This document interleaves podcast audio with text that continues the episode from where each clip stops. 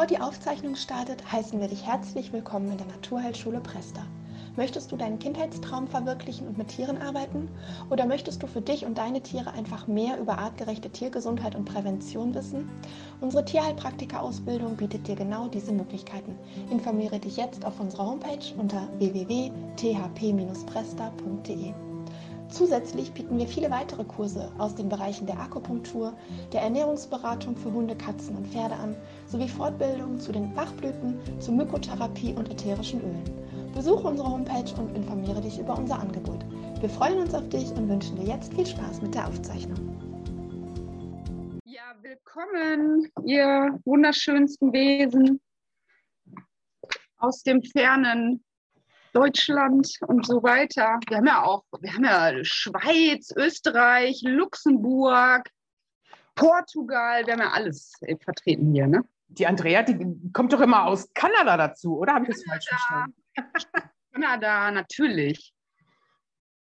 Aus der ganzen Welt, ne? So, jetzt gibt es erstmal lecker Tee. Gleich mache ich noch Eierlikör. Für Dante. Ausnahmsweise. Ohne Zucker. So, und schön Öl, damit man auch hier wach bleibt. Ne? Zeitumstellung haben alle überlegt. Oh, Schuss. Heute haben wir ja so ein spannendes Thema. Es ist ja einfach das Thema jetzt. Ne? Ja, und die ersten Zecken waren auch schon da. Das ist ja wieder, so haben wir uns das natürlich ganz genau überlegt, dass das alles so passt. Ne? Also wir hatten eine bisher. Aber es gibt viele hier. Das habe ich jetzt schon immer wieder so gehört. Zecken, Zecken, Zecken, Disco, Disco, Disco. Ja, und das Wichtigste ist ja sowieso jetzt, was das Thema Zecken angeht, wirklich einmal am Tag gründlich untersuchen, Zecken rausziehen. Ja, dann, ähm, dann kann auch nicht viel passieren, weil einfach so ähm, Parasiten komplett fernhalten, auch von uns. Ich meine, wir gehen ja auch durchs hohe Gras und da bleibt ja auch mal eine hängen. Wie soll man das vermeiden? Und ich habe immer gedacht, ähm, es kann keine Option sein, die Tiere zu vergiften, um sie vor irgendwas zu schützen. Das ist doch völlig absurd. Da müssen wir irgendwie andere Möglichkeiten finden, ja, natürliche Möglichkeiten finden, auch von innen heraus zu stärken und wirklich immer zu gucken, absuchen abends beim Knuddeln, schön, auch wenn man so ein Langhaartier hat, schön untersuchen, knuddeln. Ja, mit der Natur ja. arbeiten, ne? weil auch Zecken sind ein Teil davon oder Flöhe oder was auch immer.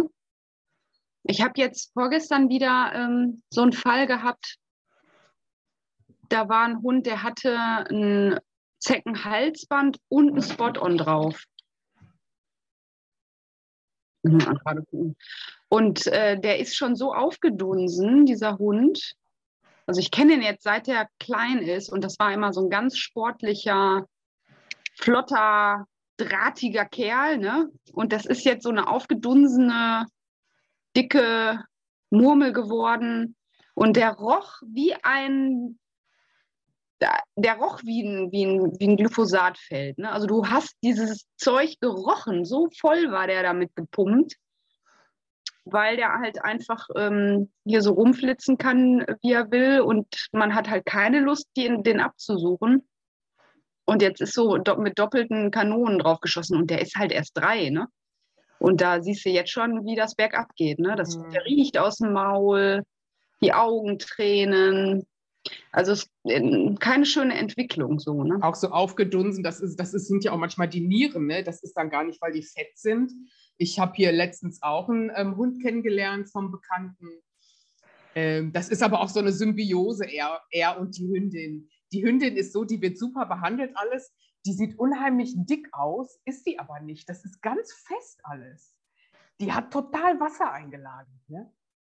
Also das, das, ist ja, das ist ja auch bei Pferden ganz oft ein Thema, ne? Dass dann, mhm. äh, also bin ich schon ganz oft gerufen worden, die ist zu fett, da müssen wir was machen. Und dann sind das auch Ablagerungen, ne? Richtig heftige, dicke Polster, die nicht, äh, also im Prinzip kann man eigentlich darauf warten, bis ein Reheschub kommt. Und weil das irgendwann geht es halt nicht mehr. Es muss kompensiert werden. Es wird an allen Ecken schon ne, kleine Päckchen gemacht und dann geht es halt irgendwann in die nächste Runde und dann muss es sich entzünden. Damit es in die Heilung geht. Genau. Ja. Ja. Wie fangen wir an? Weiß ich nicht. Wir haben uns nicht vorbereitet, Henriette und ich. Wir waren, hatten einen sehr ausgefüllten Tag, beide. Aber ich meine, wir haben ja irgendwie schon angefangen. Ne? Wir haben schon, wir sind schon mitten im Thema. Wir sind schon mittendrin eigentlich. Genau. Fang du mal an, Henriette. Parasiten oder Lästlinge? Ja, also ich habe überhaupt keine Lust zu erklären, was das ist. Das ist, finde ich, total langweilig. Für mich ist ja immer die Lösung das, was total entscheidend ist. Ne? Und wieso geht denn ein Tier, was wir Parasit nennen, also ich meine, wir sind ja die Parasiten auf diesem Planeten schlechthin, ne? wenn man das mal genau sich anguckt, dann ähm, können wir eigentlich jetzt gar nicht uns so beschweren über, über Zeckenflöhe und Co. Und die Frage ist halt immer, warum geht so ein Tier auf ein, auf ein Wirt? Ne? Warum haben wir Flöhe auf dem einen Tier und auf dem anderen nicht? Also ganz oft, wenn ihr mehrere Tiere haltet, seht ihr ja auch immer, dass das eine Tier mehr befallen ist als das andere. Und das hat jetzt nicht nur damit zu tun, wie man dann manchmal so schnell sagt, ach, das, der hat süßes Blut oder der hat irgendwie leckeres Blut oder so. Das ist einfach so, sondern das hat schon tatsächlich auch damit zu tun, Klar, das Blut äh, ist natürlich was, was anlockt. Und wenn das Tier total übersäuert ist, dann ist das natürlich auch ansprechend für einen Parasit. Aber woher kommt das? Ne? Wir sind wieder in der Disco. wir sind dann, wir müssen die Ursache uns anschauen. Oh, schade. Aber ich glaube, ich kriege das hin, wenn ich das ein bisschen fixiere hier. Ja, und wenn nicht, dann machst du das hübsche Pferdchen als Bild. Dann mache ich wieder das hübsche Pferdchen, genau. Ja, und ähm, da sind wir natürlich wieder bei den ganzen grundlegenden äh, Thematiken, wie ist das Tier geboren? Was hat das für eine Darmflora? Also ne, wie ist, mit was für einer Grundkonstitution ist das auf die Welt gekommen? Wie wird das ernährt? Wie viele Gifte sind schon reingekommen in seinem bisherigen Leben oder in der Schwangerschaft oder davor vom Muttertier übertragen und, und, und. Also ein Parasit setzt sich schon gerne darauf, wo es warm und entzündlich ist. Ne? So ein schönes, warmfeuchtes Milieu, das ist was, das lieben Pilze, das lieben Bakterien, das lieben Zecken. Und wir sind ja sogar der Meinung, dass ähm, wir beobachten, dass Zecken zum Beispiel, oder das ist nicht nur unsere Meinung, das ist mittlerweile, wird das untersucht auch, auf bestimmte Akupunkturpunkte gehen. Und ich habe das aktuell gerade bei meinem Hund gehabt. Der hatte jetzt ähm, tatsächlich irgendwie einen Magen-Darm-Infekt. Also hatten wir alle hier so ein bisschen, auch ähm, im größeren Umfeld. Und natürlich einen 15-Jährigen trifft es dann noch mehr als jetzt äh, meinen Sechsjährigen. Der hat das weggesteckt, der hat gekotzt ein paar Mal und dann war der da durch. Und mein alter Hund, der hat wirklich gelitten, der war sehr schnell schwach und ist dann auch hin und her gestolpert und äh, war dehydriert und so weiter. Und dann finde ich am nächsten Tag zwischen seinen Zehen eine Zecke und denke, wow, ne, ist ja einer von den Tinkpunkten. Und das ist natürlich äh, total, also ich sehe das jetzt positiv, ne, ist natürlich total förderlich. Und ähm, der hat sonst keine Zecken normalerweise. Das ist der Hund, der eigentlich nie, aber der ist jetzt auch alt und der hat Entzündungen im Maulbereich und so. Und äh, vielleicht war das ganz gut. Das die, äh, die Vita hatte letztens eine hier auf dem Kopf direkt, so auf dem, auf dem Kronchakra. Wow. Wer weiß, was da so, ne, das ist ja auch so eine. Bei Hui, genau. so eine ganz spezielle. Und natürlich kommt es ja immer drauf an, ich finde auch bei den Zecken, ähm, es ist natürlich ganz klar, wenn mein Hund im Wald durchs Dickicht läuft, dass der dann mehr Zecken hat als der Stadthund, mit dem man auf dem Asphalt geht. Das dürfen wir auch nie vergessen. Also das heißt natürlich nicht, dass der eine dann krank ist und der andere ist gesund, nur weil der keine Zecken hat, weil der gar nicht vom Weg abkommt oder weil der immer schön bei Fuß läuft auf dem Weg, dann ist der natürlich auch nicht ähm, so anfällig für Parasiten, die irgendwo auf den Gräsern oder im Dickicht leben. Das stimmt. Genau, ich mache jetzt, mach jetzt aus hier die Disco. Das ist mir zu blöde. Ja, wir haben dein hübsches Gesicht ja gesehen und wir, ja, stellen, ihr wisst, ich bin wir stellen es uns jetzt einfach vor. Genau. Kein Fake hier, ich bin es wirklich. Ich schwöre. Ja, also Parasiten und Lästlinge. Was haben wir denn hier geschrieben in unserem Buch? Ähm, genau. Also natürlich können bestimmte Bakterien, Tiere, Pflanzen, Pilze die Energie unseres äh, Tieres rauben. Das liegt natürlich immer wieder am Gleichgewicht, wenn zu viele Parasiten sich dann einnisten. Wir haben Wurmbefall, wir haben Zecken, wir haben Flöhe, alle saugen Blut, saugen Energie. Ne? Blut ist ja auch quasi die, das, äh, die Energie im, im Chinesischen. Dann ist es, kann es natürlich kippen und das wollen wir natürlich auch nicht. Also ne, bei dem, was wir dann so sagen, ja, wenn da mal eine Zecke ist oder wenn da auch mal ein Floh irgendwie durchhüpft oder so, da muss man nicht gleich in totaler Panik irgendwie ähm, die, die Chemiekeule rausholen. Aber wenn das natürlich dann Hunderte sind, und ich habe das viel im Tierschutz erlebt, ne, wenn dann Tiere aufgesammelt werden, die halt schon komplett geschwächt waren und dann natürlich entsprechend Parasiten sich draufgesetzt haben und es da dann um Leben und Tod geht, dann kann man natürlich auch wirklich überlegen oder dann sagt man, also wir haben dann gesagt, okay, ähm, das, die können wir nicht mehr absammeln. Also ich weiß noch, wir hatten mal eine Hündin im Tierschutz, die war wirklich komplett voll. Ich habe gedacht, die hätte Warzen, aber das waren Zecken. Ja, oder auch Milben. Ne? Viele haben ja Räude ne? im Tierschutz, ja, wenn sie gefunden werden, irgendwo auf dem Müll. Klar. Da das muss natürlich dann, die Keule dran, das ist überhaupt Da hast du dann noch einen Pilz, da hast du dann garantiert noch Darmparasiten und so weiter. Und wenn das Tier sowieso sterben würde, dann kann man auch sagen, okay, wir machen jetzt 50-50, wir entlasten es jetzt einmal und bauen es dann aber sofort wieder auf. Ne? Und ich bin eigentlich immer großer Fan davon zu baden. Also ähm, das mache ich immer so mit den Tierschutztieren, dass ich die wirklich von außen versuche, also so lange wie möglich versuche von außen äh, zu behandeln und innerlich dann mit Kräutern. Das funktioniert ganz gut, kommt halt immer so ein bisschen auf den Grad des, äh, des Schwächezustands dann auch an. Ne? Genau. Und was haben wir noch? Aus Sicht von Mutter Erde sind wir Menschen, ach ja, genau, das hatte ich schon erzählt. Das ist tatsächlich so, ne? Also da habe ich irgendwann mal eine Intuition gekriegt, habe ich durch den Wald gegangen und dachte, oh Gott, ey, wir, wir haben es eigentlich. Wir sind eigentlich die allerschlimmsten Parasiten, die es so gibt. Und dadurch, dass wir uns jetzt so, ja, wie soll ich sagen, in die Scheiße reingeritten haben, piep, ist es ja nun mal so, dass wir jetzt auch nicht mehr sagen können, äh, wir lassen das jetzt mal alles komplett der Natur. Wir haben zu viele Haustiere, das ist alles in Ungleichgewicht geraten, gerade in den Städten. Ne? Also die, die Parasiten sind ja auch nicht blöd, die passen sich ja auch an, die sind ja auch viel, viel älter als wir. Ne? Eine Zecke ist ja eigentlich, äh, ja, ist ja wirklich ein Urzeittier und die, die weiß ja ganz genau, wo wir sind und hockt da und wartet dann auf uns. Jetzt gibt es ja diese neuen Zecken, die einen auch verfolgen, ne? die Jäger sind. Das ist natürlich eine tolle, tolle Vorstellung, dass man dann von denen auch noch verfolgt wird. Aber es ist auch alles viel Panikmache. Also, was ich meinen Kunden immer sehr gerne mitgebe, ist erstmal Ruhe bewahren, cool bleiben. Ne? Das Tier ist viel kleiner als wir. Das kann uns nicht den Kopf direkt abbeißen. So, sollen wir gleich mal auf die Ektoparasiten gehen? Das ist nämlich ein ganz schön langes Kapitel. Hier. Ja, dann mach mal. Genau. Na, ja, wir haben das, ähm, wir haben erst angefangen hier, ne? also Ektoparasiten. Es gibt ja Ektoparasiten und Endoparasiten. Ähm, viele von euch wissen das zu den Ektoparasiten. Das sind die, die von außen, die man auch sehen kann, meistens. Außer so Grabmilben und so, die kann man tatsächlich nicht mit dem bloßen Auge sehen, aber Flöhe, Zecken, Läuse. Ne? Milben gibt es verschiedene Arten. Ähm, und ein ganz, ganz tolles äh, ätherisches Öl ist Zystus. Zystus also die Zistrose, die hat ja viele gute Eigenschaften, die ist ja auch ein Blutstiller unter anderem, ist aber ein ganz tolles Öl, äh, was innerlich eingenommen tatsächlich Zecken abwehrt. Da hat man bei ganz vielen Tieren sehr, sehr gute Erfahrungen mitgemacht. Ist auch sehr ähm, immunstärkend. Zistustee kennt ihr vielleicht, ne? bei einer Erkältung, bei einer Grippe. Das ist absolut ein ganz fantastisches Öl. Und da haben wir hinten später auch noch ein schönes Rezept äh, für henriertes Wummkugeln die man dann wirklich zum Entwurm zum Beispiel auch nehmen kann. Ne?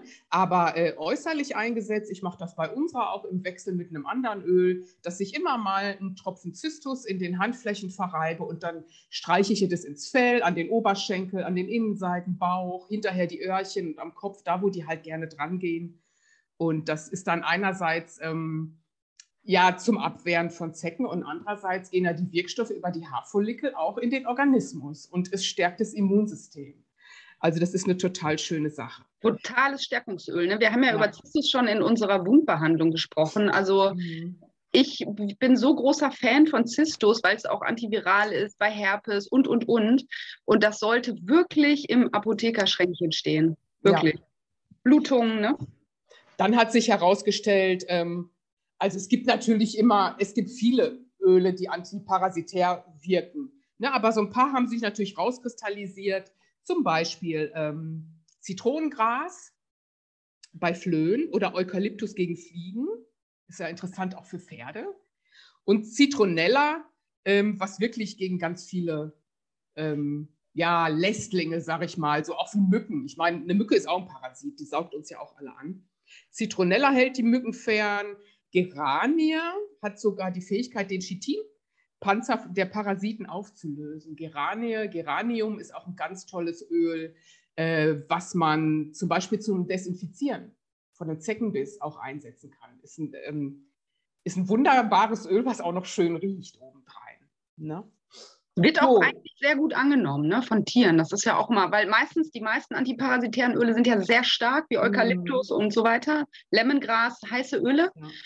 Aber äh, Lavendel und, und ähm, Geranie ist halt auch was, was sehr gut akzeptiert wird. Das ist halt auch ja immer ganz schön, ne? Kann ich mir auch vorstellen, in dem Kokosöl ganz schön verdünnt äh, bei einer Katze, ne, wenn ich so einen Freigänger habe, genau, der ständig von genau. Zecken ist. Ne? Und sowieso Kokosöl mit der Laurinsäure, das wirkt ja auch ähm, gegen Zecken sehr gut. Und da kann man sich natürlich mit den ätherischen Ölen auch ein schönes Antizecken ähm, Öl machen oder eine Antizecken-Paste, wenn man so will. Ne? Dann ist oder es nicht ganz so. Oder ein Spray, genau. Genau, wenn man das mitnehmen möchte. Also ich hatte immer im Auto, äh, wenn ich in die Hart gefahren bin, hatte ich immer noch ein Spray im Auto, weil ich eigentlich immer die war, wenn überhaupt, an der die Zecken hochkrabbelten. Ne? Mhm. Ne? Weil wenn du ja. durch die Hart gehst, ist ja so ein trockener Wald dann im Sommer und die kommen ja wirklich und äh, attackieren dich regelrecht. Mhm. Und dann habe ich das für mich auch immer sehr gerne dabei gehabt. Ja, die Hart, das ist, ein, das ist ein Waldgebiet hier bei uns in der Nähe. Das ist zwar kein Urwald mehr, ne, aber ähm, es, ist ein, es ist ein schönes, großes Stückchen Wald, wo man schön spazieren gehen kann. Aber da, ne, wie gesagt, da im Dickicht, wenn da die Hunde ohne Leine laufen, dann ist natürlich ein Zeckenparadies. Ne? Und die muss man anschließend, ich würde auch jedem raten, die anschließend durchzukämmen, dass man die Zecken, die noch oben laufen, schon mal rauskennt. Ne? Genau. Einfach, ne, oder mit dem, mit dem Lappen einmal so drüber gehen oder so, wenn man Kurzhaarige hat. Ja. Oder genau. ausstreichen ja. einfach mal fix, bevor die wieder ins Auto gehen. Ne? Da kann man sich so Rituale einfach äh, an, aneignen. Genau. Wir haben hier auch noch mal für Katzen, wie gesagt, die mögen ja Kokosfett meistens auch ganz gern. Und da kann man so sanfte Öle auch nehmen, wie Copaiba, Weihrauch, mhm. Lavendel und Kunzea. Also das wird oft von Katzen auch gut akzeptiert. Und dann einfach schön verdünnen damit und ähm, die Katze einmal durchstreicheln. Genau. Einmal am Tag. Ja, Schwarzkümmelöl ist auch noch eine gute Alternative. Das hat ja auch schon alleine an sich einen hohen Anteil ätherischer Öle. Ähm, manche nehmen es innerlich, da würde ich aber, also, oder beziehungsweise geben es innerlich äh, den Hunden. Aber äh, da würde ich immer dazu raten, das ganz gering nur tröpfchenweise zu geben und auch wirklich nur als Kur. Also nicht dauerhaft irgendwie drei bis sechs Monate die ganze Zeckenzeit hindurch, das kam mal irgendwann, das war mal so eine Mode vor ein paar Jahren und das belastet dann schon die Leber. Also mit Schwarzkümmelöl bitte vorsichtig umgehen, innerlich eingenommen.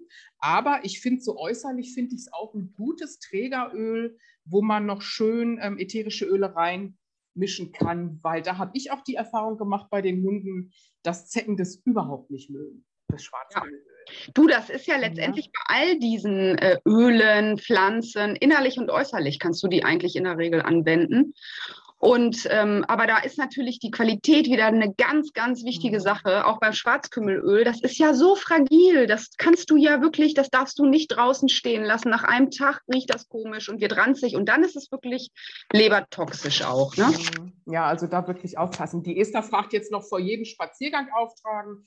Also ich merke bei der Vita, das Pistus ist ja ganz, ganz, ähm, das ist ein ganz starkes Öl. Also das riechst du am nächsten Tag noch. Ne? Ähm, deswegen mache mach ich das immer im Wechsel. Ich mache das immer im Wechsel mit einer anderen Mischung, die nur ganz wenig riecht. Und ich denke dann schon, dass das auch noch vorhält. Aber grundsätzlich auf jeden Fall, ich mache immer vor jedem Spaziergang. Also wir gehen zweimal am Tag im Wald, den haben wir ja vor der Tür.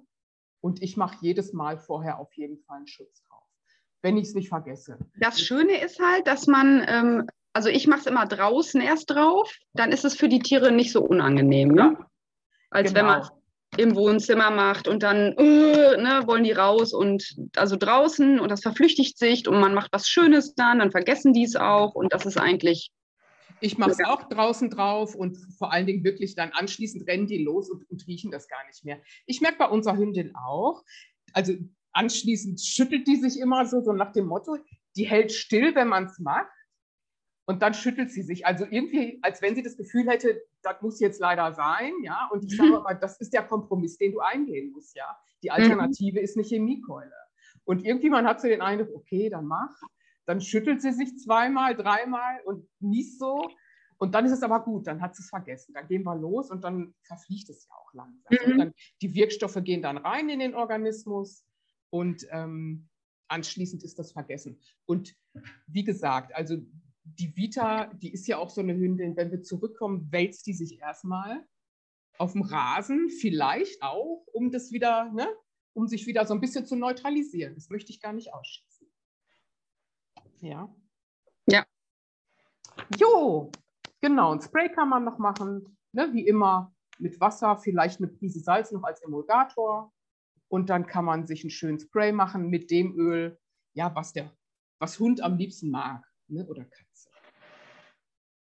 Ja, also man kann da natürlich auch einige Öle kombinieren, ne? aber wie gesagt, bei den Ölen antiparasitär jetzt nicht total übertreiben und gucken hier, okay, 30 Öle sind antiparasitär, die machen wir jetzt alle schön in äh, Neem oder Moringa oder Kokos oder irgendwas, sondern tatsächlich dann ähm, sich, weiß ich nicht, fünf raussuchen oder so, ne? Ja, und dann kann man das natürlich auch alles kombinieren. Ne? Also wir haben ja auch Bernsteinketten, also Dante zum Beispiel, das funktioniert mit Bernsteinketten fantastisch. Da habe ich so die Erfahrung gemacht, ne? gerade so die kurzhaarigen Hunde, wo sich das elektrisch auflädt, das Fell, das ist eine ganz tolle Sache. Und Bernstein ist halt auch einfach fantastisch als Schutzöl und generell auch, um das Immunsystem zu stärken, gut für die Zähne und so weiter. Also da sicherlich, ne? dann gibt es ja auch diese energetischen Clips, äh, da habe ich jetzt nicht so die Erfahrung, also habe das mal probiert, aber kann ich jetzt gar nicht sagen, dass das bei uns so gut funktioniert hat. Aber man kann natürlich auch, also Dante hat äh, den Samen des Lebens umhängen, das ist äh, aus Messing und den kann man auch informieren dann äh, mit Bioresonanz zum Beispiel. Und ähm, das kann man natürlich, das ist ja das Schöne, ne? Die Natur ist ja nicht gegenteilig, sondern man kann das alles äh, wieder zusammenbringen. Und ich glaube, wenn jetzt so richtig heftig die Saison losgeht, ähm, also vorher auf jeden Fall anfangen. Ich habe früher in der Praxis immer gesagt, fangt schon im Februar an, weil da kommen die ersten Zecken. Aber mittlerweile ist das ja alles völlig nichtig, weil es manchmal so warm ist im Winter, dass man eigentlich durchweg irgendwas machen sollte. Und wie Susanne schon sagte, gebt nicht zu lange ein und dasselbe. Man kann ja dann auch äh, Kokos geben, dann gibt man mal ein bisschen Schwarzkümmel und macht das so kurativ, ne? aber nicht ein und dasselbe Öl die ganze Zeit und ständig. Also alles, was über längere Zeit ist, ist generell nicht sinnvoll. Ja, und ihr könnt natürlich die Zeckenbisse, wie Susanne schon sagte, auch mit Zistus oder Lavendel dann behandeln. Ne? Also, dass man einfach die einzelligen Bakterien, die übertragen werden von der Zecke, sich gar nicht so schön ausbreiten können, dass man die sofort äh, quasi eliminiert und dann den Zeckenbiss behandelt. Das ist auch eine gute Sache. Also so ein kleines Fläschchen Lavendel in der Tasche zu haben, das ist ja sowieso nicht schlecht. Ne? Ich finde es sowieso nicht schlecht. Lavendel ist eigentlich was, was wir alle brauchen. In Genau. Auch im, im Ein Stau. bisschen Entspannung tut Genau, uns allen gut. genau. Ja, wir haben jetzt hier uns ähm, als Akupressurpunkt den äh, Dickdarm 11 ausgesucht. Natürlich, es gibt keine Akupressur oder auch keine Akupunktur gegen äh, Parasiten. Das ist ja natürlich Unsinn, aber der D11, äh, Dickdarm 11, der stärkt das Immunsystem. Das ist auch ein ganz feiner Punkt. Der ist am äh, Vorderbein, könnt ihr hinten im Buch nachgucken, wo der genau ist. Ähm, und den kann man zum Beispiel mit einem Amethyst sehr schön drücken. Amethyst ist ja auch ein ganz, ganz toller ähm, ja, ein ganz toller Heilstein. Genau, und da geht es halt um Stärkung. Ne? Sind wir stark, kräftig in unserer Power, dann macht uns ein Parasit überhaupt nichts. Und dann kann das eine ganz äh, entspannte, natürliche Symbiose sein. Ne? Wir wollen ja auch nicht völlig steril leben. Wenn wir alles steril machen und alles desinfizieren, dann haben wir keine Mikroorganismen mehr auf der Haut, die Tiere nicht mehr auf dem Fell und dann werden wir krank. Das ist einfach so. Mhm. Und ähm, es ist ja immer wieder so, wir haben jetzt zum Beispiel bei unserer, haben wir nochmal so einen Mittelmeercheck gemacht jetzt im Nachhinein und die, äh, die hat einfach überhaupt keinen Titer. Weder von Borrelien noch von Anaplasmen, gar nichts. Und obwohl die in Bosnien auf der Straße gefunden wurde, ähm, es ist einfach immer die Frage, wie geht der Körper damit um? Ne? Wie wird der Körper, wie wird das Immunsystem herausgefordert? Ähm, bei mir waren ja früher in der Praxis immer die ähm, Leute mussten immer ein Patientenblatt ausfüllen. Ne? Da habe ich ganz viele Fragen drauf geschrieben, damit ich mir als Therapeutin ein Bild machen kann und ähm, auch über Vorbehandlung, über Medikamente, was war wann und so weiter, damit die auch mal so ein bisschen nachdenken und was weiß ich, wie ist das Futter zusammengestellt, alles, was so interessant ist. Ne? Wie ist das Impfschema, wie wird äh, gegen Parasiten vorgebeugt. Und da konnte man schon manchmal sehen, dass im Anschluss an so eine sechs-, siebenfach Impfung, dass da manche Titer hochgegangen sind, beziehungsweise manchmal ist auf einmal Anaplasmose ausgebrochen. Auf einmal. Und du konntest sehen, aha, okay, das war dann. Und dann auf einmal sind Symptome entstanden. Und das ist nicht selten, ne? weil einfach, ähm, das ist eine mega Herausforderung fürs Immunsystem, ne? so eine Mehrfachimpfung. Das darf man nicht unterschätzen. Ja. Und wenn dann in, im Zuge dessen ja, haben vielleicht andere, andere Erreger äh, freie Bahn. Ne? Also so habe ich es beobachtet. Das ist, ich kann das ja. nicht wissenschaftlich belegen, aber in der Naturheilkunde ist es ja so, dass wir beobachten. Ja, gut, aber das ist ja ganz logisch auch, dass wenn der Körper Stress hat, dass das einer der größten Auslöser ist für Erkrankungen. Ne? Mhm. Und wenn man dann da, also wenn man jetzt bei uns testen würde, wirklich durch eine, durch eine äh, Gelenksflüssigkeitsanalyse, ähm, ob wir da ähm, einzellige, also Einzelle haben, Borreliose, Leishmaniose, was auch immer, da würde man hundertprozentig bei jedem von uns was finden.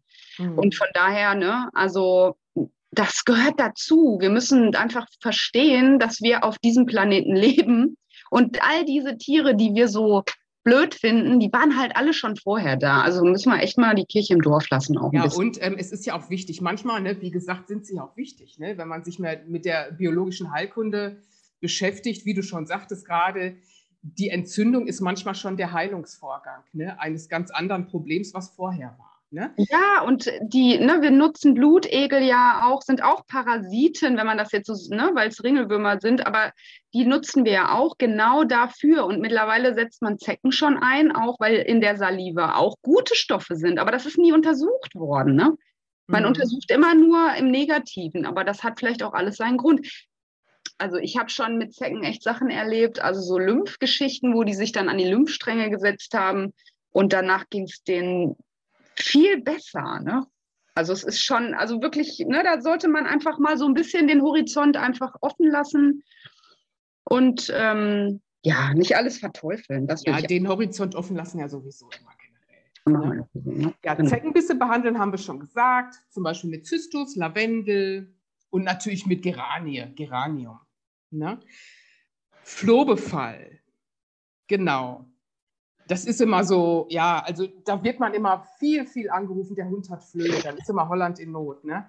Also Flöhe, sowohl die Flöhe als auch die Eier, ne, die man Nissen nennt, können gut mit fettem Kokosfett und den darin enthaltenen Aktivstoffen Oktan und Dekansäure behandelt werden. Es gibt ja sogar auch Umgebung, Umgebungssprays, die auf dieser Basis von dieser Oktan- und Dekansäure hergestellt wurden.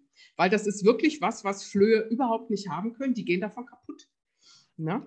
Und jetzt kann man zum Beispiel ähm, Esslöffel Kokosfett vermischen mit zwei Tropfen Geranie, Zystus, Lavendel oder Zitronengras und in die betroffenen Hautareale einmassieren. Ich würde generell immer dazu raten, äh, wenn Flohbefall da ist, das Tier einfach auch mal zu duschen.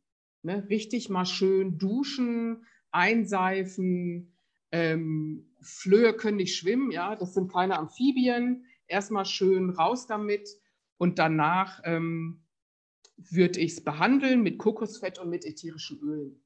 Und ganz wichtig auch die Umgebung, natürlich super, super wichtig, ne, dass man die auch mit. Flöhe, genau, Flöhe ist halt wirklich, wenn man richtig Flohbefall, richtig, richtig Flohbefall hat, das ist echt eine Hausnummer. Ne? Mhm. Also da habe ich äh, durch meine Arbeit äh, viel mit zu tun gehabt, dass wir wirklich einen Kammerjäger holen mussten dann manchmal, weil man in die Wohnung reinkommt und dann wird man attackiert, von denen angesprungen, weil die total Hunger hatten oder Durst dann in dem Fall. Ne? Mhm. Also ähm, das ist tatsächlich nicht so einfach in den Griff zu kriegen. Bei Flöhen muss man sehr, sehr geduldig sein und man muss sich dessen bewusst sein, nach drei Wochen schlüpfen die Eier und dann geht die ganze Party von vorne los, weil es ist meistens so, die sind ja auch einfach schlau, dass man merkt, oh, das hat alles super funktioniert, ich habe keinen Floh mehr gesehen und so und plötzlich nach vier Wochen geht das wieder von vorne los. Also Flohbefall immer mindestens zwei Monate behandeln und dranbleiben, waschen und äh, einfrieren und, und, und. Ne? Die ganzen Textilien müssen eingesprüht werden. Kann man auch wunderbar mit ätherischen Ölen, aber da aufpassen, vielleicht nicht unbedingt auf die rote Ledercouch. Das muss man dann erstmal ausprobieren.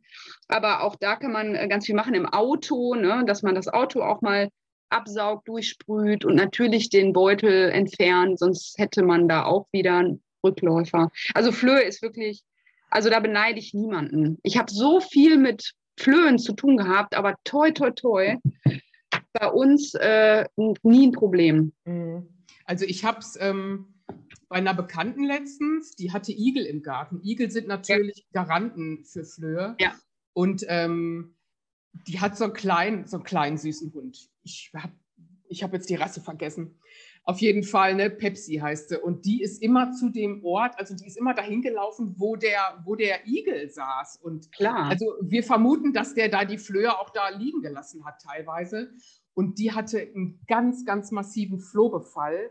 Das hat sie mir im Nachhinein erzählt. Und die ist selber auch Naturheilkundlerin. Aber die musste die mussten tatsächlich eine Tablette nehmen, die gleichzeitig auch entwurmt und gegen die Flöhe war. Die ist die nicht losgeworden. Mhm. Das muss so nicht sein, aber ähm, ein Flohbefall, wenn der immer und immer wieder ähm, auftaucht, das ist natürlich auch nicht gesund. Und dann sind dann Frauchen und Hund irgendwann auch mit den Nerven fertig. Ne? Und ja. ansonsten ist der Hund pickepacke gesund und ähm, das kann man dann ja alles wieder aufholen. Also das ist ja, dann auch kein Weltuntergang. Ne? Aber manchmal muss die Keule vielleicht dann auch einfach sein. In dem Fall habe ich gesagt, ja, kann ich verstehen. Ja, aber Igel hat man halt immer im Garten und auch Katzen sind ja große Flohüberträger. Ne? Und ähm, da muss man einfach von Anfang an immer ein bisschen, bisschen prophylaktisch vorgehen. Ne? Aber man muss sich das bewusst sein, genau, Flöhe sind halt auch äh, Wurmüberträger. Ne? Also mhm. das ist eigentlich das, was man dann auch gleichzeitig mitbehandelt. Ja, also gleichzeitig immer auch Entwurm. Natürlich ne? Ohne Chemie, ne? Also das sollte jetzt nicht heißen, dass alle irgendwie eine Tablette geben sollen, um Gottes Willen. Ne? Nein, also, um Gottes Willen. Ich wollte damit auch nur sagen, ähm, das geht ohne auch. Es geht ohne, es geht auf jeden Fall ohne, aber es gibt halt Ausnahmen, ne? wenn es halt nicht ohne geht, wenn man es einfach nicht los wird. Aber vorher sollte man es auf jeden Fall immer natürlich versuchen und auch nicht aufgeben, auch wenn es ein bisschen längerwierig ist. Das ist ja. es oft, ne? dass man echt genau. die Geduld nicht verliert und die Ruhe bewahrt und so. Ja, und dann sind wir bei den Milben. Auch Zecken. Sind auch so kleine Zeckentierchen, ne? Genau. Ja, es gibt ja verschiedene Sorten Milben. Also kennt wahrscheinlich jeder Hundebesitzer Ohrmilben. Also ich habe das beim Basco damals mal erlebt. Ähm, die waren auf einmal da. Auf einmal hatte der Milben im Ohr. Das sind ja, das erkennt man sehr schön an diesen roten Stippen im Ohr. Das Ohr ja. riecht auch, das Ohr ist, ist heiß und diese roten Stippen drin und juckt. Ne? Auf einmal kratzen sich die Hunde. Und jetzt ohne Witz, ich habe das damals, weil ich das auch schon wusste, ähm, nicht nur Flöhe hassen die Laurinsäure im Kokosfett, sondern Milben auch. Sind, dann, sind ja alle gleich. eben, sind alle gleich. Und dann habe ich das Ohr so richtig schön mit Kokosfett ausgerieben. Der fand es auch ganz toll. Und dann waren die am nächsten Tag weg. Ja. Da war das Ohr in Ordnung wieder. Ne? Aber ich war mir auch hundertprozentig sicher, dass es Milben war, weil das war wirklich ja, diese, waren diese typischen auch. roten Stippen. Genau, diese Bröckeligen, ne, die dann auch so mhm. rausfliegen und so. Das muss man auch, weil es sind, es ist auch ganz oft eine Lebervergiftung. Also ganz viele Ohren werden behandelt auf Milben und dabei ist es eine Entgiftungserscheinung. Deswegen muss man da wirklich gut gucken. Und ich hatte eine, eine Katze, die hatte so schlimm Milbenbefall, dass die taub war auf dem einen Ohr. Also das ist so tief gegangen in die Gehörgänge und ne, die hat sich wirklich da auch gekratzt und gemacht und getan. Und dann habe ich gespült und habe diese, diese Katze war eigentlich ziemlich frei und es war echt eine Tortur für das arme Tier. Und da habe ich äh, auch Kokosfett und Lavendel. Ich hab, das haben wir hier auch im Buch, weil das ist wirklich ein Geheimtipp. Also das, da war ich so begeistert. Das habe ich zweimal gemacht und das war für die Katze natürlich viel angenehmer, als wenn ich da immer mit so einem mit so einer Flüssigkeit ins Ohr rein und das Matsche und ne und so weiter. Das ist ja, und das tut ja auch weh irgendwann, wenn der Milbenbefall richtig übel ist, tut es auch wirklich weh.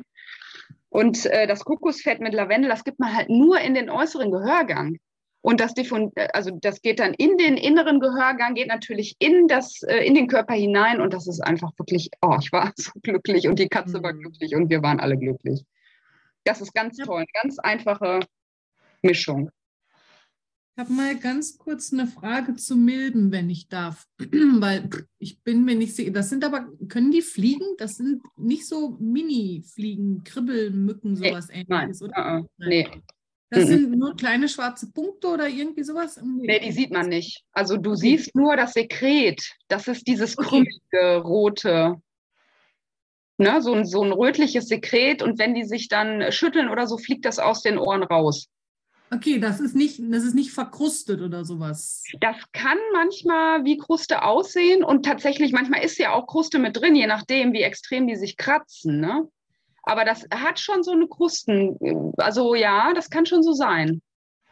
Ist das saisonal, irgendwie nur im Sommer oder kann das zu jeder Zeit? Ja gut, ich meine, hier zu jeder Zeit ist was anderes als in Europa zu jeder Zeit. Also das kann man auch pauschal gar nicht mehr so sagen, weil ja mittlerweile okay. wirklich, ne, du, man hat das ja, also man hat ja mittlerweile alles zu jeder Zeit. Ähm, natürlich mögen die auch gerne ein bisschen feucht-wärmeres Wetter als jetzt eisekalt, aber würde ich jetzt ehrlich gesagt nicht die Hand für ins Feuer legen, dass das nicht auch im Winter passieren kann. Weil also es ist im Sommer. Ich glaube auch, das kann im Winter passieren. Da ist ja auch muckelig warm, ne? schön mit Fußbodenheizung. Deswegen gehen sie ans Ohr. Haare ich im nicht Ohr. muckelig warm im Winter, auch nicht draußen, aber egal. Aber na gut, dann wird es was anderes sein. Ich habe manchmal wirklich so im Sommer halt, wenn diese kleinen schwarzen Viecher da sind, so krustige, krustige Sachen im Ohr, dann weiß ich halt nicht, was, was es ist. Aber ich kann mir eigentlich milden, weiß ich nicht ich mir das vorstellen kann. Also Kriebelmücken sind halt auch mega übel, ne? Wenn die ja. unter die Haut gehen und wenn da richtig schön, das wird dick geschwollen und das ist ne, richtig, richtig juckend, fies. Und wenn, na, ich weiß nicht, ob dich mal eine Kriebelmücke erwischt hat, da hat man auch lange was von. Da hat man lange was von. Das Problem ist ja, dass man dann anfängt zu kratzen und dann gehen die Bakterien rein und dann hat man so eine Dauergeschichte, ne? Und die gehen halt auch gerne auf die Stellen, wo Gifte rauskommen. Ne? Also Mähnenkamm und solche Sachen, das ist halt so der ne, Schweifansatz. Da gehen die hin, weil da kommen die Gifte raus und da freuen die sich. Ne? Warm, feucht und wenn dann noch aufgeschubbert wird, yay. Und da ist mhm. natürlich wirklich äh, Entgiftung auch ganz großes Thema, dass man erstmal entgiftet, ne? ausleitet und über die Beine ausleitet und dann ähm, wirklich den Mähnenkamm auch äh, behandelt, ordentlich, wirklich schamponieren auch mit einem Naturshampoo, da ätherische Öle rein, dass das auch ein bisschen einziehen darf. Und wenn man keinen Pilzbefall hat, kann man da zum Beispiel dann auch sehr gut mit, einem, mit einer Kokosfett-ätherischen Öle-Mischung das massieren, dass das dann wirklich ein bisschen gedeckelt und zugemacht wird. Okay. Ja, aber das ist äh, fies. Also ist wirklich fies. Aber es haben ja auch immer die, ne, das ist ja auch immer so typabhängig, die dann meistens so ein bisschen überlastet sind. Danke. Und das könnte schon sein, dass die da auch bis zu den Ohren irgendwie ne, übergehen. Aber du, vielleicht ist dann auch noch eine, eine, eine, Milbe mit im Spiel oder da kommt noch was über die Ohren raus oder da ist noch ein Pilz. Ist das schorfig auch ein bisschen? Ja, deswegen sage ich ja, es ist, ähm, also wenn ich, die jucken sich halt in den Ohren. Und was ich dann immer sehe, sind, sind wirklich kleine Fliegen, die fliegen können. Ja. Und wenn ich dann in die Ohrmuscheln reingehe, ja, dann ist es eigentlich gelber Schorf und wenn ich dann den Schorf abmache, dann ist es ein bisschen blutig. Mm, okay. Rot. Und deswegen ja. weiß ich nicht, was es. Nee, was ich glaube nicht. Nee, ich glaube nee, nicht. Das, nee, ja. Also diese klassische, der klassische Milbenbefall, das, äh, da ist eigentlich erstmal gar nichts schorfig und ja. das ist auch so ein anderer, anderes krustiges, äh, also das ist wirklich so rötliches Sekret, ne? Und mhm. da denke ich tatsächlich, dass die sich da auch bis zu den Ohren vorgearbeitet haben und Ohren sind ja auch Entgiftung und Ausleitungsstellen und dass da dann vielleicht noch ein kleiner Pilz mitspielt auch, wenn es schorfig wird. Also es ist nur im Sommer, wenn diese Mistfliegen da sind. Mhm. Ja. Ja, und dann halt aufpassen, das haben wir ja auch gleich den Pilzbefall behandeln. Ähm, vielleicht nochmal, gehen wir nochmal auf die anderen Milben ein. Es gibt ja verschiedene Sorten Milben. Es gibt die Grabmilben, die Sarkoptes-Milben, die halt beim Hund die Räude verursachen, beim Menschen die Krätze. Ähm, und das sind Milben, die man auch, die sieht man auch gar nicht. Und man sieht auch die Gänge nicht, die die unter der Haut ähm, äh, bauen quasi und diesen starken Juckreiz verursachen die halt auch äh, durch ihre Exkremente und ähm, einen ganz, ganz, ganz heftigen Juckreiz verursachen. Also das auch immer im Hinterkopf behalten, wenn wirklich äh, die Tiere überhaupt keine Ruhe finden, also Tag und Nacht sich kratzen, immer auch an die Grabmilben denken. Ne? Und ja, da kann man versuchen, mit Oregano, Anis und Teebaum zu arbeiten. Verdünnt natürlich verdünnt, das sind heiße Öle teilweise, und ähm, an, an den betreffenden Hautstellen. Muss man gucken, ob man da, ähm, ob man da helfen kann. Also Grabmilben sind schon wirklich fies, ne? Oder ob man, ob also Milben unter der Haut generell, ne? Ja, das ist ganz. Ist echt eine Tortur. Und man muss innerlich das kombinieren. Also da ja, reicht jetzt ja. nicht nur die Stelle. Kann auch ein Hotspot sein, wird ja vermutet auch Grabmilbenauslöser. Ist natürlich auch eine Vergiftungserscheinung, aber all diese Sachen, wenn die so unfassbar jucken und die Nerven so belasten auch, ne? Also dann würde ich Juckreiz versuchen zu nehmen. Da ist natürlich Pfefferminz, Lavendel auch toll.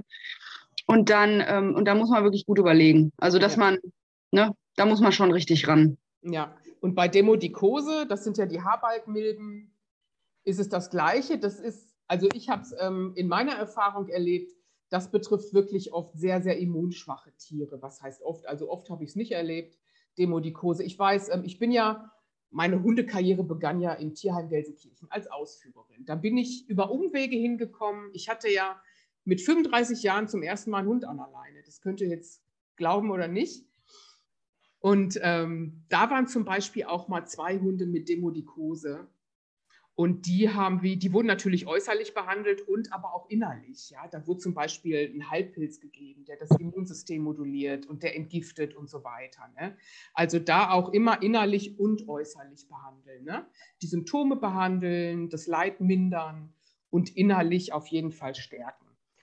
Aber ich denke mal, ein normaler Hund, der bei euch lebt, dem es gut geht, da ist das eher weniger ein Problem. Und Demodikose riecht auch sehr, sehr stark. Das erkennt man oft auch schon am Geruch.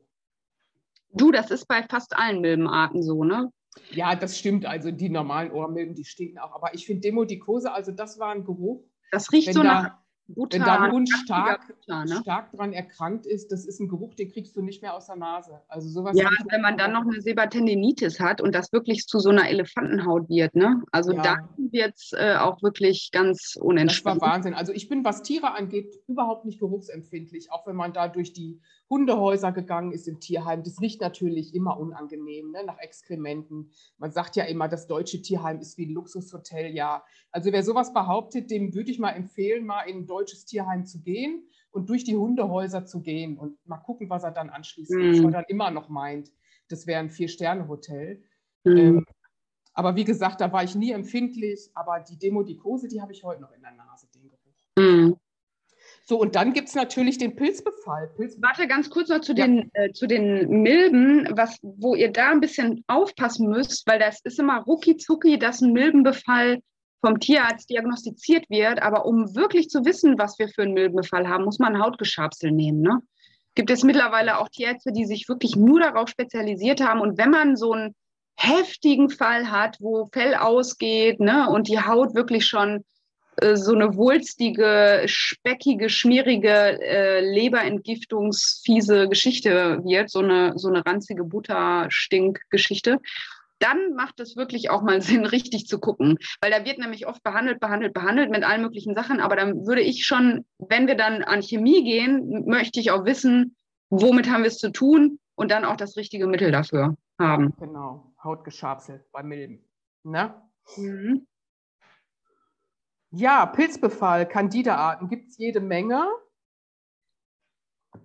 Wissen wir heute auch zum Beispiel, ähm, wenn der Pilz im Ohr ist, das sind ja oft die Malassezien, erkennt man auch an diesem üblen alten Käsegeruch. Und es ist ein dunkelbrauner Schmuckel. Dunkelbraunes, schmieriges Schmuckel, was stinkt. Das sind oft diese Malassezien-Pilze. Und ich würde auch empfehlen, das kann man natürlich auch wunderbar ähm, basisch behandeln. Also da gehen wir auf keinen Fall mit Fett ran, denn Fett nährt den Pilz. Also da bitte äh, eine Lauge herstellen. Äh, man kann nehmen Wasser mit einem basischen Salz. Ne? Also ist ja, Salz ist ja auch basisch sowieso, basisch-alkalisches Milieu herstellen. Ein Spray machen, eine Lauge machen, ätherische Öle reingeben. Ähm, das ist das eine. Und auch, ich würde parallel immer den Darm mit behandeln. Ja, wenn wir an irgendeiner Stelle einen Candida haben, haben wir den im Darm meistens auch. Also da ruhig auch mal ähm, eine, eine Anti-Pilzkur machen für den Darm. Genau, weil der Pilz kommt immer an einer Körperstelle raus. Das heißt aber nicht, dass der von draußen da drauf geflogen ist. Also nicht ja. automatisch denken, wenn ihr so eine so typische Pilz kreisrunde Stellen habt. Die sind oft wirklich sehr schön zu erkennen auch. Da sieht man relativ einfach, das ist ein Pilzbefall. Dann hat man da auch immer innerlich mit zu tun. Ne? Das mhm. so als Hintergrund. Und wenn man den sonst von außen dann be bearbeitet, das sieht dann alles ganz schön aus, dann kommt er garantiert wieder. Und man will ja dann wirklich tief gehen, tiefgreifend äh, das Tier stärken und behandeln. Und mhm. deswegen, und Pilz ist auch langwierig, da auch einfach wieder Geduld haben. Ja, und äh, muss auf jeden Fall behandelt werden. Wir hatten ja damals unsere Shelly aus ganz schlechter Haltung, die war eine Sicherstellung, die ist auf dem Buch drauf, rechts, das Foto, das ist unsere Shelly. Da waren wir in der Normandie, guck mal, wie glücklich die da guckt. Das war auch eine Süße. Und die, ähm, ja, die hatte einen chronischen Malassetienbefall. Mhm. Keiner weiß, wie viele Jahre die das schon hatte. Mhm. Und da konnte man echt nur noch ähm, ja, Schadensbegrenzung machen. Ne? Mhm. Aber wir haben das ganz gut hingekriegt. Da mussten wir halt jeden Tag auch die, die Ohren sauber machen. Ja, Aber da muss man wirklich, äh, da muss man auch echt dran, dranbleiben. Ne? Wenn, wenn, euer Hund es mal haben sollte, dann wirklich auch mal das Futter angucken. Es geht auch nicht selten mit einer Unverträglichkeit einher. Ne? Ja, oder den Pilz übers Futter auch gerne. Ne? Ja, also genau. Trockenfutter hat oft Pilzbefall. Ist zwar ein mhm. Antipilzmittel mit drin, aber. Ne? Kommt auf das Trockenfutter an. Nee. das sehe ich anders. Also die stärksten ätherischen Öle bei Pilzbefall sind äh, Teebaumöl, das gute alte Teebaumöl. Ja, ja. In einer guten Qualität. Ich meine jetzt nicht die 100 Milliliter für 3,95 Euro, nee, die man in der Drogerie kriegt. Das ist ganz klar. Lavendel, ja. Myrrhe und auch das Manuka-Öl. Ja. Manuka ist ja dieses ähm, Myrtengewächs aus Neuseeland, wo es ja auch den Manuka-Honig gibt. Ja. Und äh, da gibt es auch ein ätherisches Öl vom Manuka-Strauch. Super toll, ja. Das ist auch ganz klasse, genau. Ja, Schimmelpilzbefall in der Wohnung ist auch ein Thema. Da kann man schön diffundieren, ne? unter anderem mit Gewürznelke, Eukalyptus, Zimt, Zitrone, Rosmarin. Das auch immer im Hinterkopf behalten. Schimmelpilz ist natürlich auch. Schimmelpilz auch im Stall. Sehr ungesund. Mhm. Also wirklich Schimmelpilz, das ist eine ganz, ganz, ganz fiese Geschichte, wenn nicht sogar die fieseste überhaupt. Also wenn ihr da irgendwie die Vermutung habt, geht danach und guckt, dass ihr die Ursache wegkriegt. Ob das jetzt Heu ist, ob das äh, in, den, in feuchtem Holz, in, von, der, von der Miste her, was auch immer, oder in Hauswänden ist ja auch ganz oft dieser fiese Schwarzschimmel, der ist so gefährlich. Also da muss man wirklich, weil das wird, das ist überall und das ist im Körper und das bricht dann aus, das schwächt das komplette System, da kann alles Mögliche entstehen und das ist die Ursache. Und lange, lange Jahre kann man damit wirklich richtige Schäden verursachen. Also da echt, ähm, ja, dranbleiben auch. Mein Gott, du machst ja eine Panik. Sorry, es ist so, es ist so. Ich werde nie vergessen, ich habe mich da mal mit einer Professorin drüber unterhalten, vor vielen, vielen Jahren. Und die sagte, ach, hier multiresistente Keime und so weiter, ist ja alles Kinderkacke. Was wirklich gefährlich ist, ist der Schwarzschimmel. Und da werden wir noch Probleme mit kriegen. Und das merkt man ja jetzt schon aufgrund von diversen Lungen, Problematiken, wo ein Schimmelbefall ist durch feucht, warmes Milieu, kein Sauerstoffzufuhr und, und, und, was das äh, jetzt schon bewirkt, nicht wahr? Ja, also wir werden damit keine Probleme kriegen, weil wir alle natürlich fleißig ätherische Öle. Ja, klar. Und wir wissen es ja jetzt. So, dann kommen wir zu den Ektoparasiten. Ach, du hast hier so ein, ja genau, Ektoparasiten beim Pferd behandeln. Da muss die Henriette drüber sprechen. Das ist ja unsere Pferdefach. Frau. Ektoparasiten sind natürlich, ist das Gewürm. Ja, aber das ist jetzt auch nichts Neues, was ich da erzähle. Ne? Da spreche ich Quatsch, auch. Quatsch, ich habe was Falsches gesagt. Ja. Ektoparasiten beim Pferd ist das sind natürlich die äußerlichen Parasiten, unter anderem die Kribbelmücken. Ja, wir haben aber auch Clostridium, habe ich damit genannt, und so Clostridium botulinum, das kennen die Pferdehalter. Ne? Das hat man oft in Heulage oder wenn das irgendwie, wenn da eine Leiche mit eingearbeitet wurde, dann hat man da äh, ein Thema mit, also solche Geschichten. Aber also das ist ja Sie meinen zum Beispiel einen toten Vogel. Sowas zum Beispiel. eine Leiche. Ja, aber ist doch eine Leiche oder nicht? ja, wie? Also, ich meine, auf Misten wird einiges vergraben, ne? So, okay. Also, ne, und äh, genau, Clostridium ist ja auch ein Bakterium. Aber da haben wir ja schon echt genug drüber gesprochen. Also das ist, wir, wir, wir drehen uns ja im Kreise. Wir haben es mit, wir haben es mit Milben zu tun, wir haben es mit Mücken zu tun, Bakterien, bla bla bla. Ihr wisst ja jetzt, wie man damit umgeht. Genau. Ja, und wenn man Ekzem sich bildet, ne, schön mit Aloe Vera Gel ist eine schöne Sache, Quark, Heilerde. Genau. Und dann zusammen mit ätherischen Ölen. Ne, das ist natürlich ganz wunderbar für die Haut. Natürlich auch für die Fesselgelenke toll, ne? wenn man da so Pilzbefall hat. Auch ganz schön. So, Endoparasiten ja. wolltest du was erzählen? Ja, dann kommen die Endoparasiten. Ne? Dazu zählen sämtliche Wurmgattungen. Stopp! Können wir anschließend vielleicht die Fragen beantworten? Das ah, ist, glaube ich, besser. Kannst ja vielleicht da reinschreiben in den Chat, so ein Stichwort, dann gehen wir da gleich drauf ein. Endoparasiten, Wurmgattungen und Einzeller. Einzeller wie Giardien, Coccidien, äh, aber auch Bakterien wie Clostridien. Ähm, ja, alles, was für Durchfälle, Blähungen sorgen kann. Was auch in Symbiose miteinander lebt, in einem guten Verhältnis, wo aber ähm, diese Balance manchmal in eine Schieflage gerät. Und dadurch können dann halt auch Durchfälle ähm, passieren.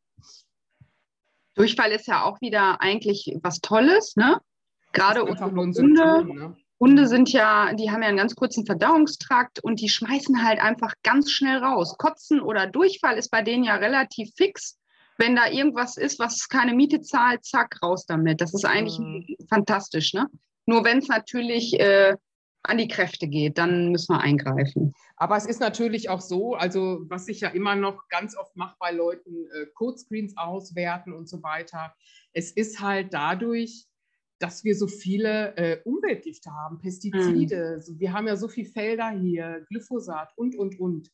Also da haben manche Tiere schon sehr, sehr mit zu kämpfen. Ja, das ist oft in der Schieflage und bei manchen auch sehr, sehr schnell. Die müssen ja nur mal an dem frisch gespritzten Gras mm. am Wegesrand riechen, dann äh, kriegen die schon Durchfälle. Und wenn man dann mal guckt, äh, wie das Darmmikrobiom aussieht mit so einem Codescreen, da ist schon, also ich würde mal schätzen, 98 Prozent aller Hunde sind Clostridien positiv. Ja, Clostridium gehört zur natürlichen Darmflora beim Hund, klaro. Ne? Genau, aber wenn es dann zu Blähung kommt, dann kann es auch schon mal übel werden. Ne? Oh, das wird übel, ja, das riecht auch das so. Das wird übel und äh, da haben die ganz starke Schmerzen. Das ist von der Symptomatik her, dass du denkst, oh Gott, der Hund stirbt gleich. Ne? Und natürlich auch, wenn es aufgast, ist auch immer die Gefahr einer Magendrehung da. Ähm, lässt sich einfach behandeln. Das Beste ist immer Anis-Fenchelkümmel. Mhm. Also würde ich immer empfehlen, zwischendurch auch mal als Kräutermischung oder ein bisschen Tee ins Futter mischen. Äh, ist immer gut, ähm, um das in, so ein bisschen in Schach zu halten, weil man kann die quasi nicht vermeiden. Du kannst mhm. Clostridien nicht vermeiden.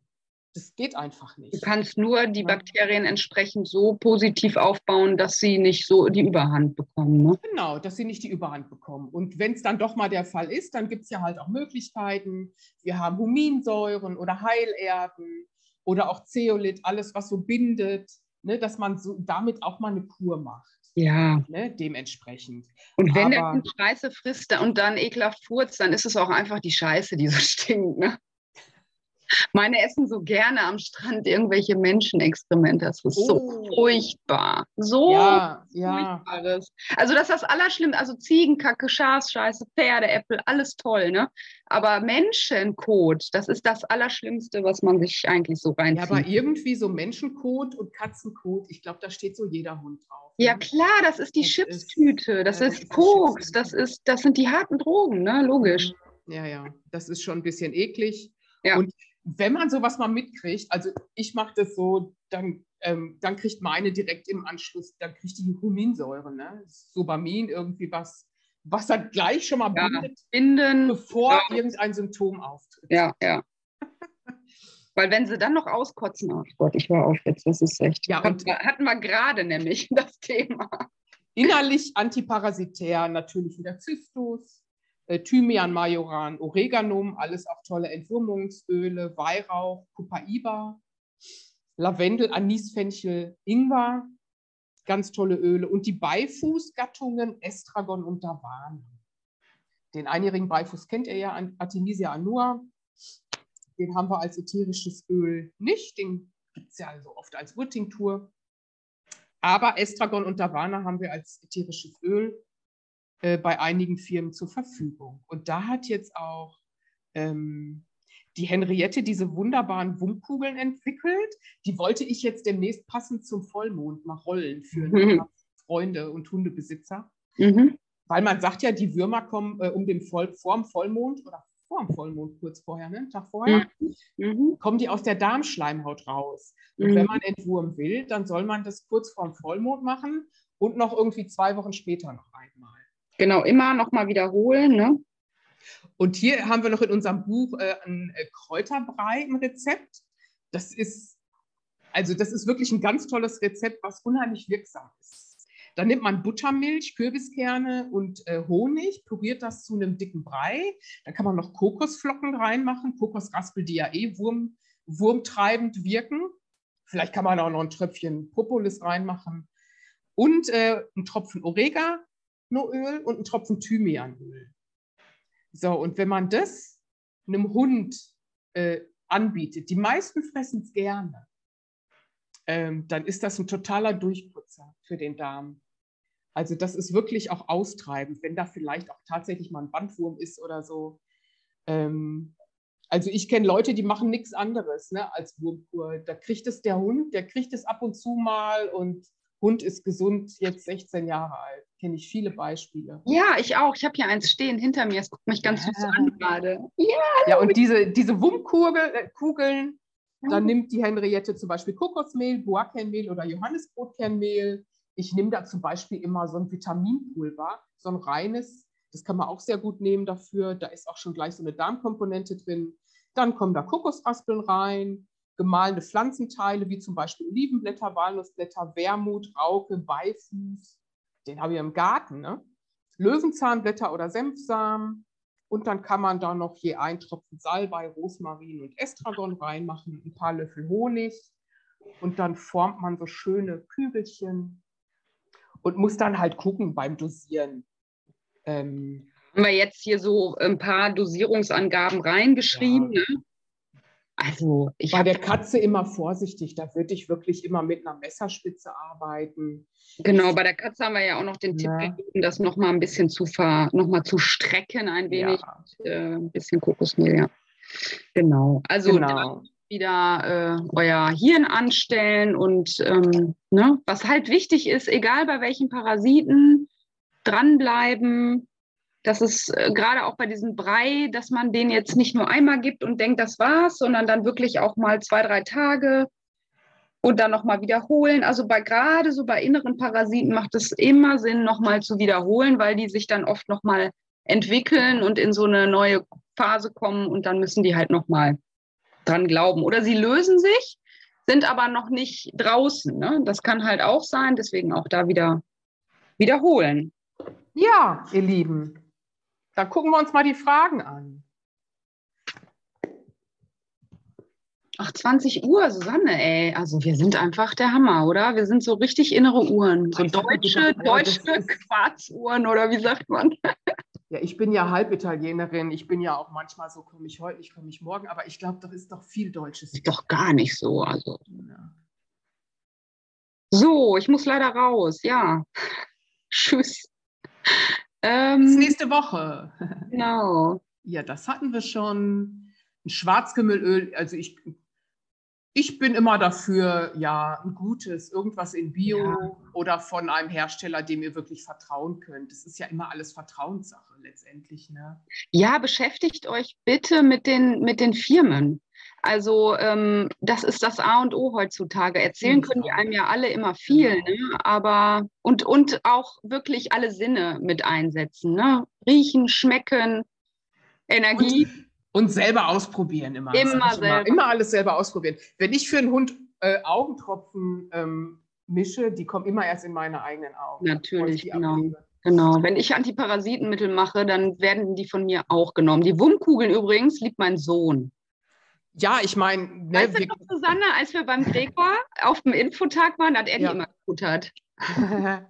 ja, die tun uns ja auch gut. So ist das nicht. Ne? Wir knuddeln ja auch mit unseren Hunden. Also die, wir sind ja nicht parasitenfrei, dürfen wir nicht glauben. Nein. Die Maria fragt, wenn die Haut schon eitrig ist, was für Öl gibt man da?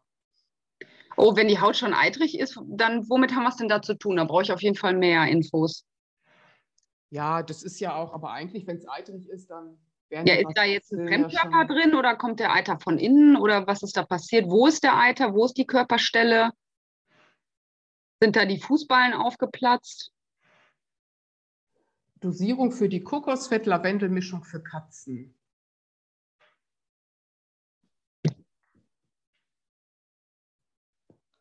Ja, wo, ich sehe das gar nicht. Wo bist du? Wo ist das ganz oben? Da drunter, unter dem Eitrigen. Ich habe das Eitrige auch nicht gesehen. Scroll mal nach unten ein bisschen.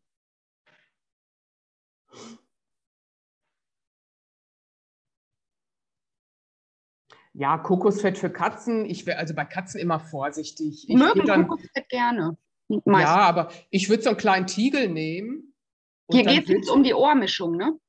Um die Ohrmischung? Ja, also da kannst du einen, einen äh, Teelöffel nehmen, Kokosfett, einen Tropfen Lavendelöl.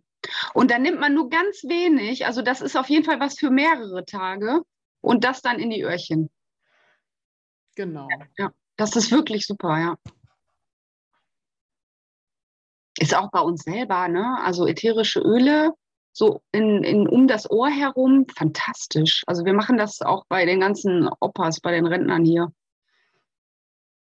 Äh, wir haben ähm, Dienstag vor einer Woche ja so eine Chakra-Meditation gemacht. Da haben wir die passenden äh, Heilsteine genommen und dann habe ich geguckt, dass da so ein bisschen so das passende Öl auch. Dann haben die sich ein, ähm, auf die Chakren immer einen Tropfen von dem Öl und dann den Heilstein da drauf und dann mm. hier, das war einfach fantastisch. Hammer, ne? Oh, das ist so toll. Oder Bauchnabel auch, wunderschön. Ja.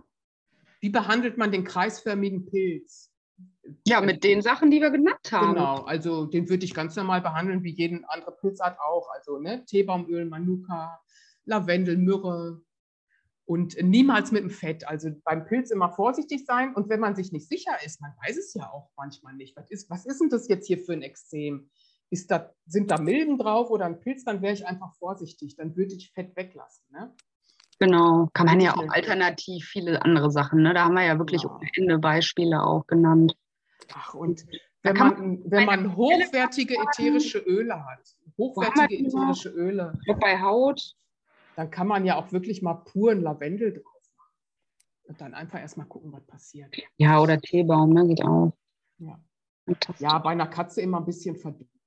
Natürlich, natürlich haben wir alles schon erzählt, genau. Und ihr findet auf Seite 47 die ganzen Anwendungsmöglichkeiten. 47, 48, 49 steht mhm. nochmal das komplette Repertoire, Spray, Salbe und, und, und. Und wenn wir hier von Teebaum reden, ich weiß es ja auch noch, Teebaum für Katze, das war ja immer ein No-Go. Mm. Und ich würde auch niemals wirklich ein herkömmliches Teebaumöl, wo wir nicht genau wissen, was drin ist und ob da Alkohol drin ist und so weiter, auf keinen Fall bei der Katze anwenden. Mm. Also das muss eine 1A-Qualität sein und natürlich immer hoch verdünnt.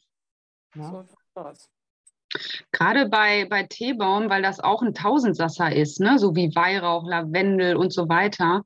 Das ist so in Mode mal geraten, dass dann halt diese ganzen billigen äh, Öle auf den Markt kamen und das einfach viel zu gehypt wurde. Dann kam natürlich prompt eine Studie aus der Pharmakologie und äh, gut, es ist nie eine Katze gestorben an Teebaumöl, ne? das, das ist ein Märchen ich habe mir die Studie mal durchgelesen. Das war tatsächlich so hoch dosiert. Das ist, als wenn wir einen Liter Teebaumöl trinken. Ne?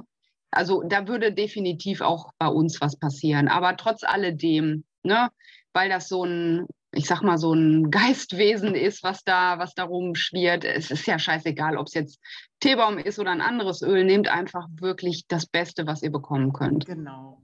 Und das ist ja so wie bei vielen anderen Dingen auch hört auf eure Stimme, auf eure innere Stimme, fühlt da selber mal rein, was sich für euch am besten anfühlt. Ja. Ne? Und wenn es um Vergiftung geht, das wissen wir ja auch. Also auch eine Rosine bringt keinen Hund um. Und auch ja, eine ja. Knoblauchzehe bringt keinen Hund um. Ja.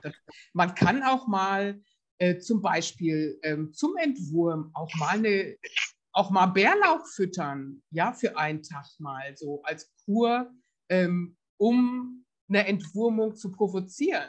Das heißt aber nicht, dass ich das jeden, jeden Tag füttern sollte. Nee, das, das kann man ganz, ganz, ganz gezielt mal einsetzen. Und es ist ja wie so oft, die Menge macht das Gift. Drogen sind das ja alles. Ne? Genau, genau.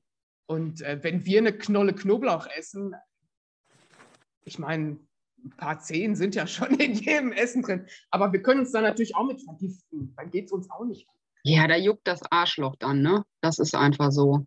Frau Hegener. ja. Jetzt Und wie gesagt, ähm, ja, bei Hauskatzen, also da habe ich manchmal schon das Gefühl, da sind die natürlichen Instinkte so ein bisschen. Also da wäre ich, eine Hauskatze ist für mich wie so ein Kleinkind so ein bisschen. Da wäre ich immer vorsichtig, dass ich alles wegpacke, wo die nicht ja. dran soll, weil da weiß ich nicht, ich, wie gesagt, ich habe schon erlebt, dass die einen Schnittlauch abgefressen hat. Auf, naja, auf vielleicht hatten sie Parasiten, ne? Auf, der, ähm, auf dem Balkon. Ja, die, ja, also daran ist die aber wirklich fast gestorben. Ne? Ja, vielleicht hatte die Extremparasiten. Wer weiß, weiß man nicht. Ne? Oder ja gut, eine Wohnungskatze vielleicht. Ne? Das ist ja auch ein bisschen denaturalisiert dann. Genau. Ja, Andrea, du wolltest eine Frage stellen.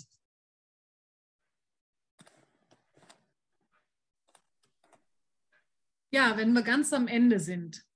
Weil ja, das wir sind schon über am Ende. Über am Zenit sind wir schon. ja, ich weiß. Weil, das, weil ich mir das gestern durchgelesen habe, weil ich mir gestern Öle gemischt habe. Und zwar geht es nochmal um äh, Nieren und Leber. Das ist mhm. auf der Seite 90 im Buch. Mhm. Da geht es um die Geranie. Ganz oben steht bei der Niere steht Grapefruit, Zitrone, Geranie. Bla bla.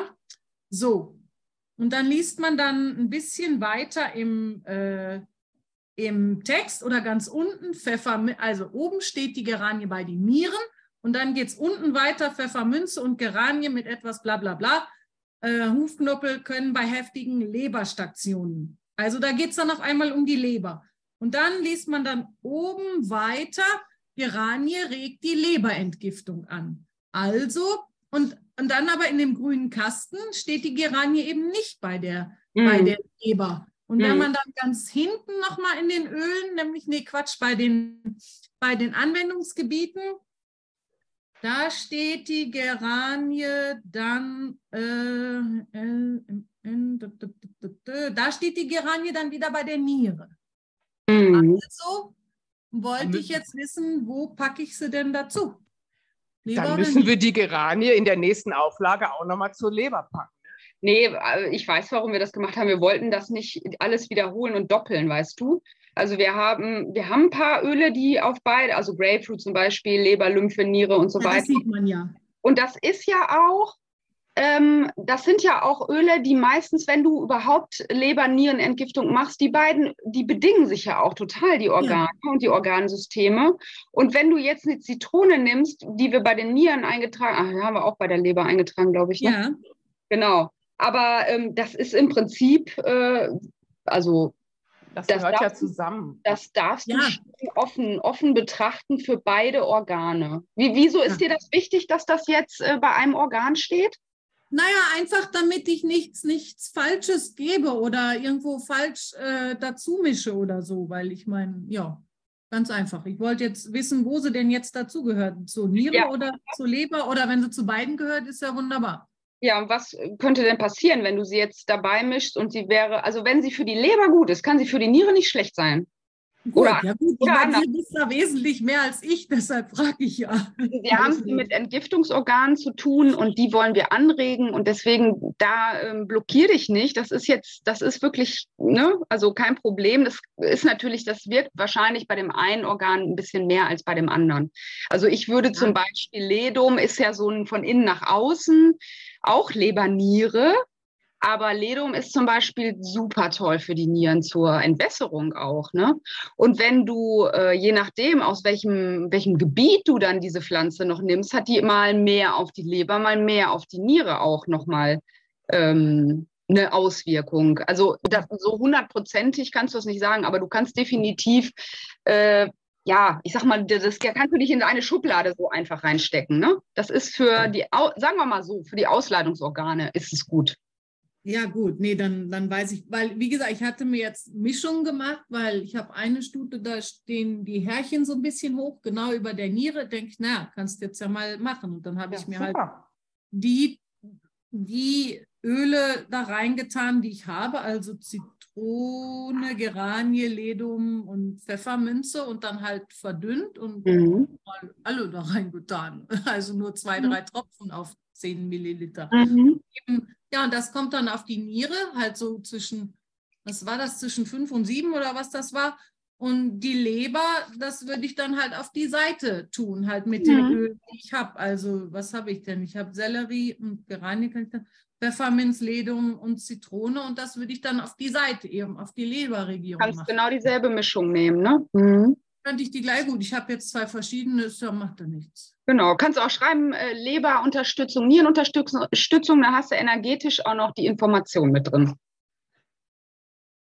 Ne, wir können Essenzen ja beschriften nach Emoto, ne? Das wissen wir ja.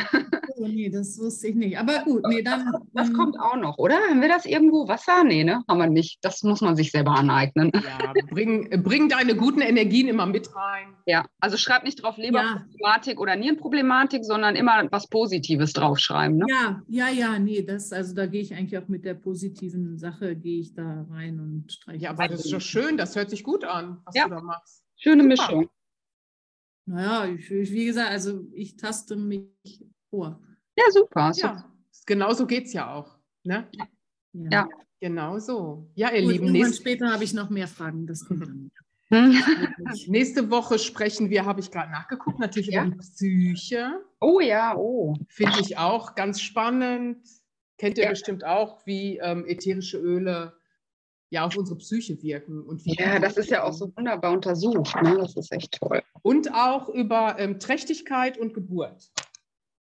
Oh wow, da haben wir viel zu tun. Dann wollen wir mal nächstes Mal ein bisschen früher zu Hause sein, ne? Wann nächste Woche früher als heute? Ja, heute sind wir ein bisschen, haben wir ein bisschen überzogen, aber das war auch echt ein langes Kapitel. Nein, ich meine, ich sollte dann auch einfach mal zu Hause sein. Ach, du solltest ein bisschen früher zu Hause sein. Ja, so, ja, ich ähm, freue mich auf nächste Woche, ihr Lieben. Ja, schön, dass ihr alle dabei wart wieder. Das ist klasse, das macht total Spaß. Bis nächste Woche. Macht's gut. Vernebelt viele Öle, tut euch was Gutes. Ne? Genau. Tschüss. Tschüss.